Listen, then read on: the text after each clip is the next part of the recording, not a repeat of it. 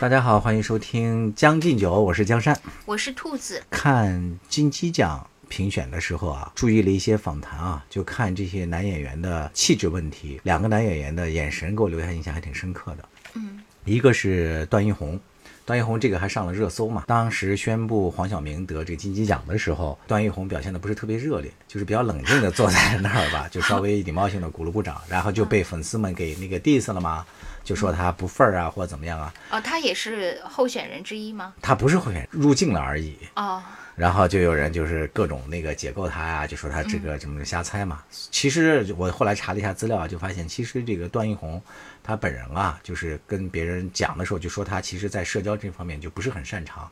哎，这点我知道，他原来不是到咱们那个单位做过那个访谈嘛？对，我还那个去接他待了他啊、吗对，跟他去嗯亲切握过手，因为他也是新疆来的，他是啊伊犁的嘛。啊，对，我是阿拉泰的，我们都是属于哈萨克自治州。嗯，就是我们两个关系这么近啊，就当时见面的时候场面很尴尬，啊因为大家都他也很不忿儿，对因为这个哈萨克地区的居然占据了媒体。没有，是因为大家都不知道说什么，就快速的结束了这个见面。所以我很相信段奕宏他其实本身不是一个那个场面上的人，嗯嗯对，所以我倒不是觉得他会对黄晓黄晓明不忿儿。这是第一个，第二个呢，就是我看那个好多媒体在采访那个易烊千玺的时候，他不是那个少年的你也入围了嘛？最后他当然虽然没有拿到那个最佳男演员奖嘛，但是他的演技还是大家有目共睹的。我也查了一下他的资料啊，就才惊异的发现，易烊千玺在跟那个何老师他们录制快本的时候，也曾经说过他有这个社交恐惧症。哎，好像是，呃，很多演员都是这样。好多演员呢，他可能，我我记得咱们以前是不是说过这个话题？啊就是我也发现这一点，就是很多演员他可能在生活中就有一类人是。他很开放，对很奔放，然后呢，可能考就是什么上戏啊，什么什么中戏，什么北影的都特别快，就因为他很奔放嘛，很能表演。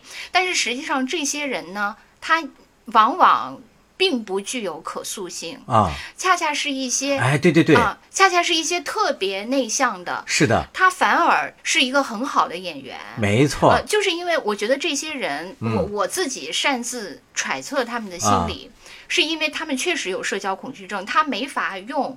就是现实中的这个自我，嗯。去在这个社会中去跟呃别人进行各种交往，因为他觉得他呃无力支撑这些东西，但是在角色中，啊就是他可以尽情的释放自我，对因为那个里面已经按照剧本写好了，啊，是吧，？是的，他只要尽情的去释放自我，但是又没有危险。对对对，你发现很多人都是这样，就反而他这种，因为他在现实中压抑了自我，他才可以在创作中就爆发自我，才特别特别有张力。这种演员，反而是那种在现实中其实已经过劲儿了，在表演中其实无非就是一些他现实中的复制嘛，就没有什么意思。演不出什么那个对对新鲜感和差异对的，，他的啊能量就释放的已经差不多了，在角色里就没有了。是的，我们上学的时候呢，因为我们那个学的就是呃新闻学嘛，这个方向，就是我们曾经参加过一个是社科院还是反正广电总局搞的一个追踪了大概将近二十年的一个社会心理学的一个调查，呃，是你的这个什么样的人将来呢能成为那个成就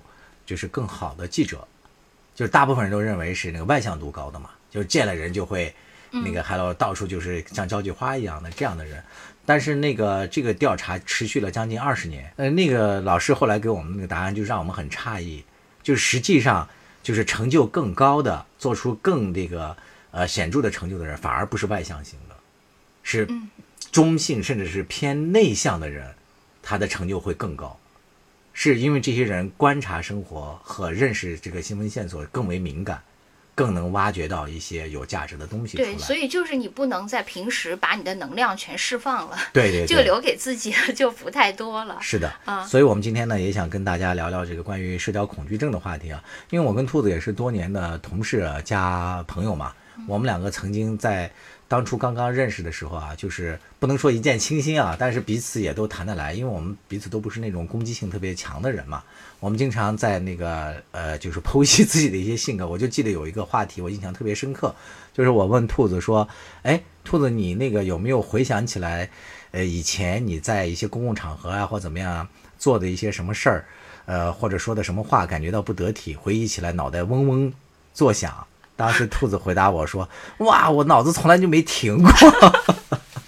呃，不真的是这样。我经常是，就是呃，我本身确实是为什么会有社交恐惧症，肯定是因为自己的情商不高，共情能力差嘛。嗯，就是你在当时的那个反应的时候，你确实没有想特别多，有的时候是一种就是下意识的反应，但之后你就会觉得自己真的太不得体了。啊，我有很多次这样的，就是特别后悔的这种，就午夜梦回的时候，经常想起来，哎呦，对哎，那种懊悔感简直就是真的是是可以缠绕你很多很多年。对，其实就是这个社交恐惧症啊，它也是分就这个表现层面嘛，它也是可以分一些不同层级的嘛。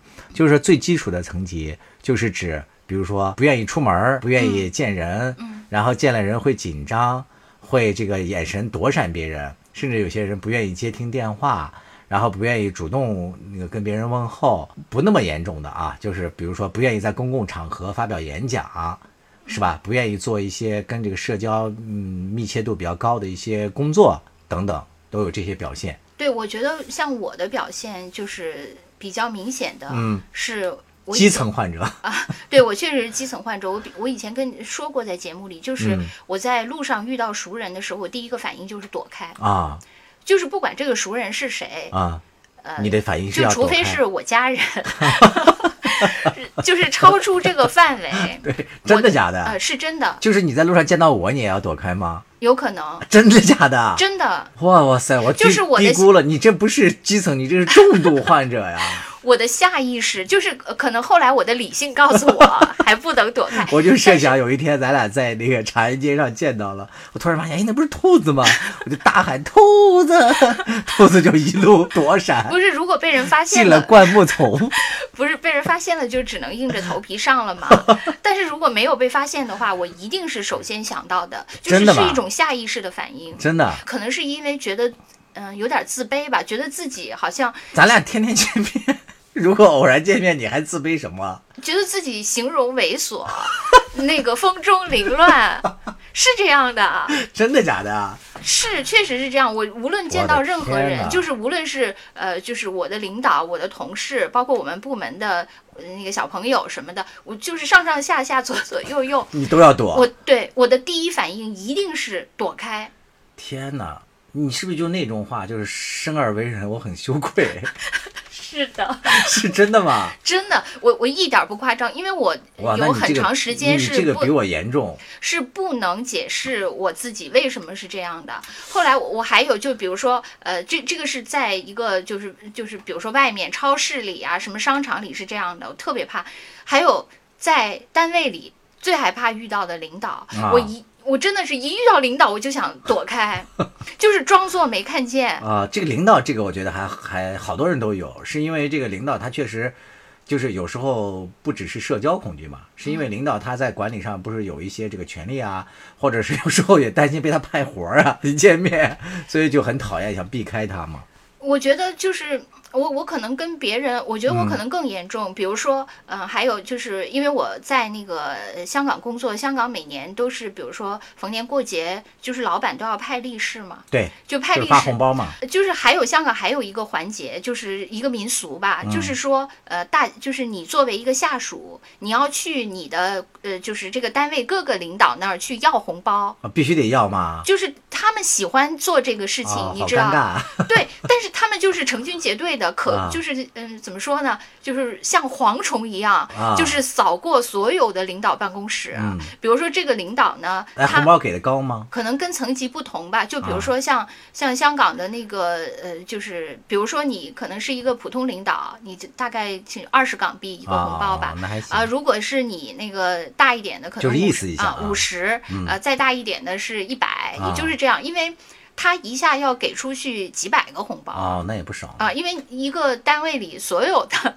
低于你的人，理论啊上都要向你、这样啊呃袭击一遍。啊，就这个时候，我特别是所有的节都可以袭击吗？就重点嘛，春节之类的。呃对，就是最主要啊是春节嘛。就是这个时候，就是有的比较鸡贼的领导，嗯，就永远选择在春节休假，因为这样。的话，他就对，可以避免嘛，对，他就可以一部分。少少损失几千到几万吧，就是这样。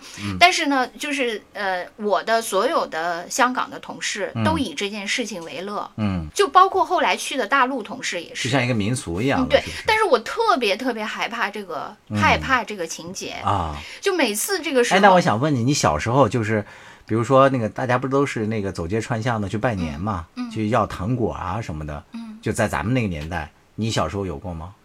我小时候好像也。也没怎么参与过啊就是我可能就是因为恐惧症吧，就自、啊自动的从这个活动里消失了。啊，那你还真是比我严重。对，我是特别害怕这个，我就是包括就是跟老板，就大家那个时候可高兴呢，就是有就是像你们呃这个单位的老大。嗯啊、就是大家去排着队去领他红包，觉得是一种祝福啊，啊，就还就大家特别争先恐后，就好像说，呃，你那个投注箱 似的，啊就是单位里的投注箱，啊就大家怀着一种特别喜悦去沾沾那个福气，去跟贵人见面，就是在香港的那种语境下，然后包括那个就是你其他同事还特别高兴，还要合影啊还有各种给你们。我那个时候我就想，如我能不去吗？宁可不要那点儿那个。，对，因为我特别害害怕这种场景，嗯，不知道为什么。你就觉得尴尬是吗？对，因为我很怕这种群体活动，啊这个是我就是呃，我觉得是第第一个表征啊还有第二个表征就是咱们俩共同拥有的。生活将将就就，难得讲究讲究。不如一起喋喋不休。将进酒，将进酒。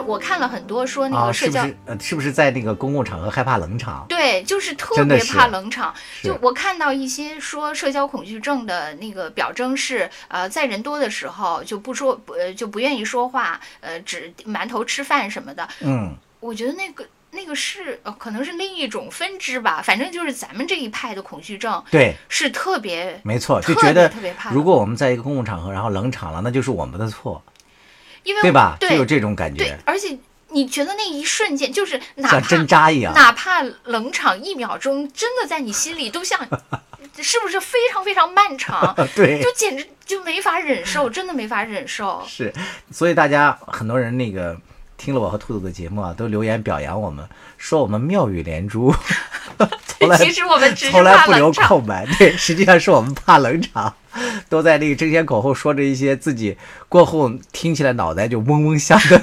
我我选择不听了。对，兔子直接不听，我是在嗡嗡中回听。冷场了，一秒钟了。因为我我记得那个就是，我觉得随着年龄的增长，就是嗯这种敏感度嗯就是下降了。啊，对，我我记得我以前就是。我一直到上大学的时候，都特别容易晕车，啊，呃，就包括我那个时候坐飞机就可以，就是我我为了防止我晕机，我就是一直什么都不吃，嗯就防止呕吐嘛。可是最后就吐吐的都是胆汁，就到那种程度。哦我后来就渐渐的我就不再晕机了，也不再晕车了。嗯，就是你的那个其实是你的敏感度 你知道我为什么笑吗？啊，就是我不是收留了一只那个流浪狗嘛，嗯葫芦也经常在我们节目中突然袭击我们这个录音间啊，在旁边狂吠的。这个葫芦呢，就是有一年我带它去山东海边自驾游，呃，一共三百多公里吧，它在路上吐了六次，对我就想到跟你我也一样。是一只葫芦。后来我就带着他去看医生，我说怎么办啊？因为我想带他自驾游嘛。然后医生说没有办法，只能让他吐啊吐啊就适应了对，因为那个他还小，啊。就是好像有人跟我说过，就是关于你特别容易晕，是因为你的那是耳石症。啊，对，不是，是因为你的呃，就是好像也是就是听觉系统里有一些什么东西特别敏感，哦类似于什么绒毛体一类的，啊就非常敏感。嗯，但是随随着你年龄增长，你就钝化了，哦你没有再那么灵敏了，你就不会感觉到那些眩晕，就是它引发的你那些眩、哦眩晕感了。我觉得就是咱们这种恐惧，就是对冷场的恐惧，我觉得我随着年龄的增长已经有点麻木了。，对，你我也是我就好多了。嗯呃，一方面吧，我就在想，为什么自己这个社交恐惧症好多了？我觉得可能一方面对有些问题的看法改变了，就比如说原来特别害怕给别人留下不好的印象，嗯，是吧？所以就极度紧张嘛，就越紧张你就越容易出糗或者出错，就陷入一个恶性循环。后来呢，看法就改变了，就觉得也无所谓啊，干嘛要留什么好印象啊，是吧？你这个社会也没有那么多人对你有那么多的关注，干嘛把自己那么当当盘菜呢？就放松了就会好一些。还有一一点很重要的，其实就是脸皮厚了嘛，被社会磨砺的那个神经已经没有那么那个对，敏感了，就是就是不敏感了。对，嗯所以就没那么在意结果了。就是因为以前非常怕冷场，嗯好像就是觉得冷场的那一秒钟，就你好像就是被剥光了，对所有人的目光都在审视你那种感觉。真的是，我跟你讲，我就原来就是青春期的时候，就那种社交恐惧就特别的强烈嘛，强烈到什么程度？就比如说我要坐一个公交车，然后有时候一走神，就那时候的就是要那个招手停那种车嘛，就路过你家门的时候，你叫一下它停，你可以下车，对吧？但是有时候我发现过了我们家门口了，我都不好意思叫。你知道吧？就得 坐过去一站，然后再默默的走回来，就宁可这样，我也我也不愿意叫的，就这么一种人。哎，其实我觉得可能就是人的自我认知嗯，和呃别人对他的认知是有偏差的。是吧？比如说你，嗯，就是大家一 一直都认为你是一个情商特别高，是的就是特别会 那个各种。就你刚才说你跟呃段奕宏莫名尴尬，对，我都不能理解。我想段奕宏我可以理解哈，人家是艺术家，你可不是啊，你是公司领导啊。就是当时莫名其妙的就那个掌握不住分寸感了嘛，就想特别亲近，发现人家又那么害羞，超出了我的预料，一下就尴尬了。对，所以我觉得，嗯，就是还有一一种人是咱们共同的那个朋友嘛，嗯。我觉得他他是另一种，真的是沉默型的，就是我们是聒噪型的恐惧症，就是要用对，为了那个要用这避免，要用声音把自己藏起来，实际上是你把自己藏在那个喧嚣之后嘛，因为你制造了很多声音，用用声音筑了一个屏障。对对对，然后就是懦弱的我藏在了那后面，你就看不到我的懦弱了。但是就是咱们的那个共同的朋友，他就是嗯一直沉默。呃就大王吗，对，大王，就所以那天那个大王发了一个朋友圈，嗯说呃。又失声了，有事还请电话，呃，还请不要电话联络吧。我当时看了这个，其实我好久都没回他朋友圈了。对，但是我看这个，我实在忍不住了，我就说：“我说怎么这么沉默寡言的人还失声？用进废退。对我说难道真的是用进废退吗？我说果然是用进废退吗？结果大王回我说果然。对，大王是我们一个共同的一个朋友啊。这个姑娘呢，呃，我们同事七八年吧，可能有很多其他的同事不知道他的声音是什么类型的，比如我没没有听过他说话，或者说听了没听见。就是你刚才，嗯，就是我们录节目之前，你跟我说，你说那个你们俩还深谈过很多次，，对，这在我都不可想象，因为我连他的声音都没有听过。我我得凑到他嘴跟前，你说什么？没有，其实我觉得，其实好多有些人啊，他虽然沉默，但未必是社交恐惧，只是人家觉得呢，就是没必要说话。嗯，像咱们这种呢，就是觉得冷场就尴尬，这种反而是社交恐惧。我那那天看了那个周迅他们参加的一个节目，周迅就说她年轻的时候也和咱们一样，只要没有人说话，她得赶紧想话题，啊他好累。后来有一次，只有她和她的一个特别亲近的老师在一起。那天她说在夕阳下，这个场景非常好，但是就沉默了嘛，他就赶紧滔滔不绝的想话题，想话题，想了很多之后，他的老师说周迅其实不说话也很好。他就说从那以后，他一下就醍醐灌顶，嗯，就是当你真正的 relax 放松下来之后，其实没有必要那么聒噪？但是像我们呢，就像我们这种人呢，就是嗯可能很难，因为他毕竟是艺术家嘛，就容易被醍醐灌顶。像我们只能靠岁月一点点给咱磨钝了嘛。对，其实这就说到，就是我们为什么会社交恐惧啊，或者为什么这么害怕冷场，就讲到心理学这个方面了嘛。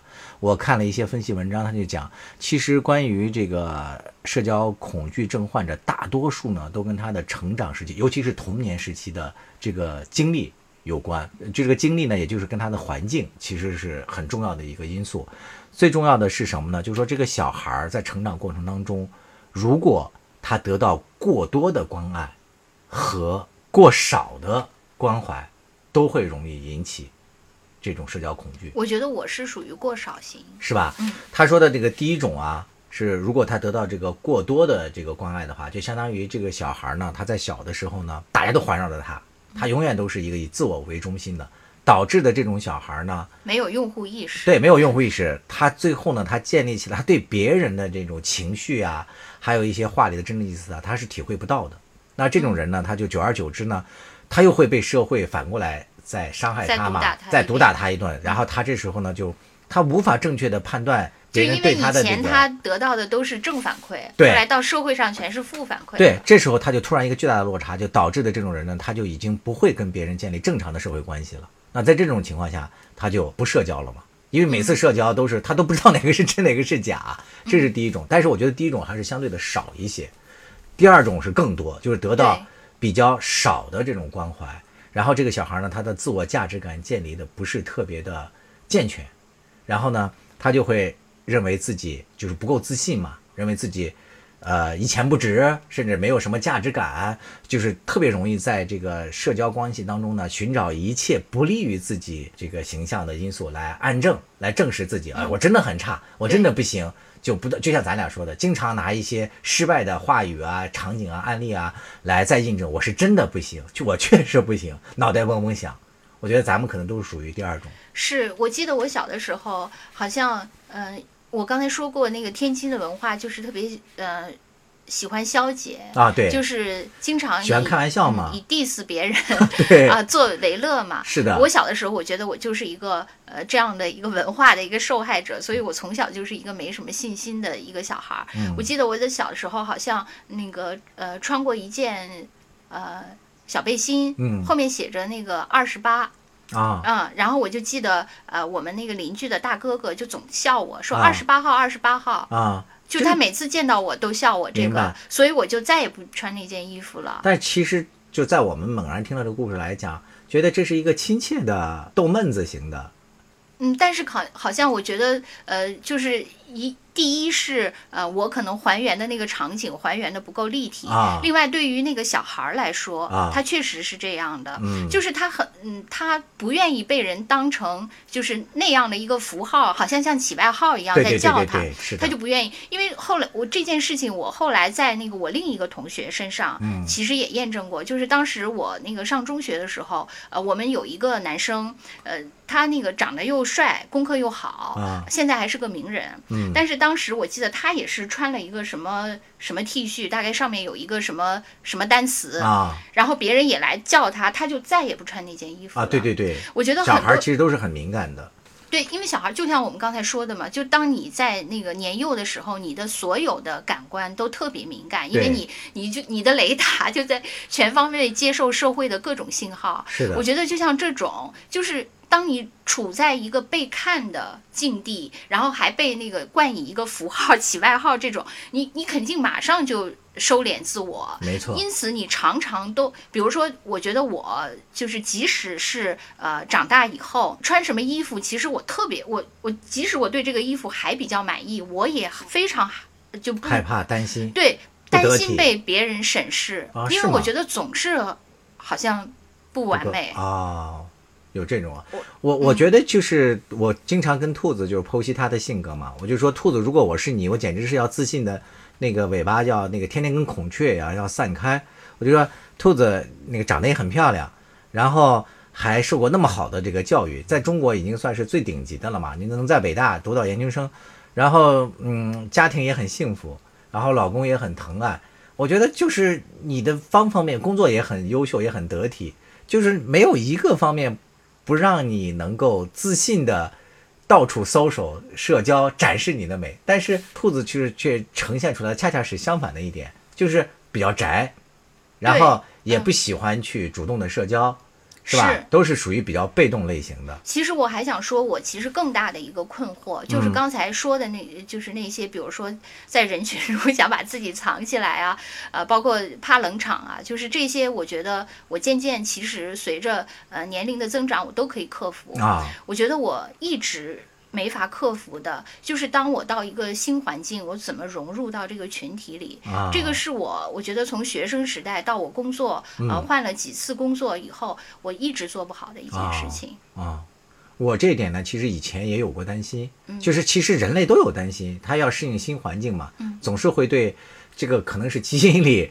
刻下的嘛，就是人在原始社会的时候，是吧？他要去一个陌生的环境，这个未知未知的环境里有没有凶险，有没有野兽，有没有什么的，可能就留下来了。人对未来的这个环境都有担心。呃，我啊，随着年龄的增长之后呢，我慢慢建建立起来了一种观点，就是我觉得人和人呢是不能奢求所有的人都和你 match 上，都会喜欢上你。嗯。但一定呢会有很多人和你频谱是频率是相似的，会吸引到你。所以呢，我现在对这个环境啊或者对人呢没有那么高的要求了。我的观点就是，我总会有那么几个喜欢我的。我我人又不坏，我也一定会给我的朋友带来欢乐，给他带来友谊，给他带来帮助。我现在永远都是这种看法，所以再去新环境的时候，我就会放松很多了。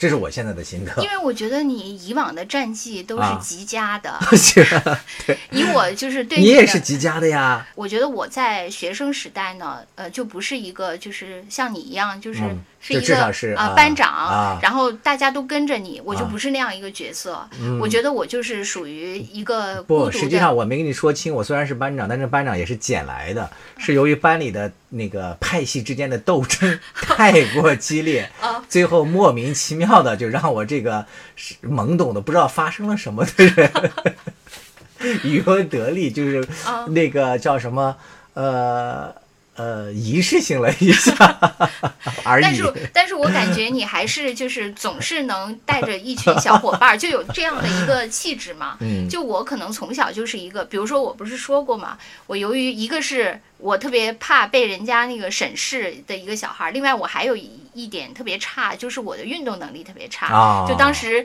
大家一块儿、呃玩儿的时候，我啊总是被排挤的那个小孩儿。啊。所以呢，我最后就变成了自己跟自己玩儿明白，就是天生就不太。由别忘了，你的这个羽毛球还曾经拿过咱们 工会的冠军，一共两个人参加 也可以了。另一个人退赛了，我另外一个人是工会主席，不好意思夺冠。就是主要是这点，就是我可能这个敲门砖，就是进入到群体的这个敲门砖的技能就不行，嗯所以我就自动退赛了嘛。退赛以后，就是永远是呃在学生时代一直贯穿着。我好像可能只有一两个呃小朋友跟我还比较关系不错，嗯，呃，我觉得到大学时代，我已经进入了彻底的单人模式、单机 状态了，绝对单机。嗯，然后后来就是开始工作的时候，我觉得我可能呃是一个由于第一就是不擅长呃跟别人交往，第二呢就是如果我到了一个单位，这个单位跟我的气质是嗯特别不一样的，我就完全没法调整自己去融入，去适应环境。就完全没法。就是我的呃，相对来说第一份比较长的工作是在某媒体，但对我来说，某媒体太功利了。嗯，明白。啊、我完全没法融入。是的，我觉得可能我们都曾经对我也在那共同个 对某媒共治过体。我觉得以你的这么深厚的、那个、都不行对，都 少林武武当于一身的你都不行。是，所以我们都就是从那个媒体里出来，就到了这个媒体以后，嗯，大家还我觉得，啊呃，，对我觉得我才那个渐渐找到了这种安全感。嗯但是呢，我在这个同样的我们俩都曾经供职过的第二家这个单位里，我觉得我还是有一跟你相比还是有缺陷，就是我只认识。呃，就是我周围的这些人，嗯对，我感觉呢，好像大家都是呃广交天下，就是我们是一个很大的单位嘛，是。呃几千人的，我觉得你们好像是跟其他的各个主要是工作性质原因嘛，是这样的，社交的广泛度和社交的美誉度，嗯，也要参考。你的广度虽然不高，但是你的美誉度堪比咱们这些里面的前五吧，至少是有的，绝对是有的。但我的广度实在太差了。你是窄而精，就是你跟我说的，就是嗯其他部门的那些人，我全都不认识。然后之后我又因为其他的原因，就离开了咱们共嗯同的这个、呃单位，又去了新的，呃，就又回又轮回到我的一个名利场里去了。嗯我还是就中间我在咱们这儿修炼了呃五五年以后，我发现我还是没法融入到这种名利场里面去。嗯我觉得这其实从另外一个角度来讲，这是你的优点。你都定义它是一个名利场，或者说它只是你一个工作谋生的一个手段嘛。我觉得你的重心其实或者说对于呃自我的这个社交重心的呃划分，本身就不应该在这方面。就是我没法像你说的，就是像你说做到，就是完全放下自我啊就是、啊呃对，就是你刚才说的，就是你经过了痛苦的修炼之后，嗯嗯嗯你已经看淡了这一切，啊就把它当成一个、啊呃，就是以平常心来面对嘛。我还是不行，就是我的那个敏感的绒毛还没有彻底的趴下。对，还要继续的呕吐下去，是吧？对。生活是有点上头，一再将就的活着，总有讲究的念想。将进酒，不打烊。